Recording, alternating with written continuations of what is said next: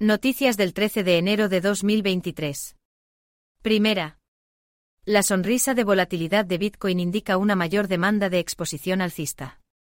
El reciente repunte de Bitcoin ha provocado un cambio de sentimiento positivo entre los comerciantes de opciones criptográficas, según Andrew Melville, analista de investigación de la firma de análisis de derivados criptográficos Blockstools explicó que la sonrisa de volatilidad, una representación gráfica de la volatilidad implícita para una serie de opciones de compra alcistas y de venta bajistas en diferentes precios, de las opciones de Bitcoin muestra una mayor demanda de opciones de compra fuera del dinero, OTM, o opciones alcistas.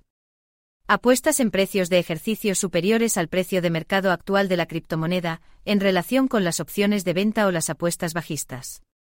Esto sugiere que los participantes del mercado confían en que el repunte de Bitcoin a máximos de dos meses puede ser solo el primer hito en su trayectoria ascendente. Segunda. Tesla supera a Bitcoin en ganancias de 2023. Las acciones de Tesla, TSLA, han aumentado casi un 25% desde el 6 de enero, mientras que Bitcoin, BTC, ha subido un 16% en 2023. Los datos de Cointelegraph Markets Pro y TradingView muestran que a pesar de toda su nueva fuerza, Bitcoin todavía está tratando de ponerse al día. Tesla a pesar de las pérdidas de riqueza personal del CEO Elon Musk, hasta ahora Tesla se ha recuperado de sus pérdidas en 2022.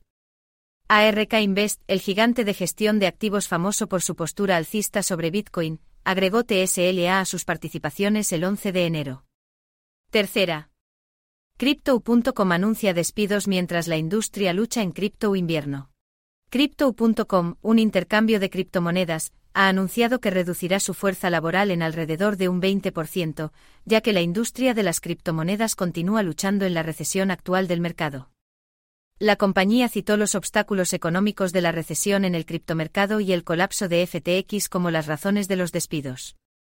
Esto se produce después de que la compañía hiciera reducciones de personal a mediados de 2022 y otras firmas de criptomonedas como Coinbase y Consensus también anunciaran despidos.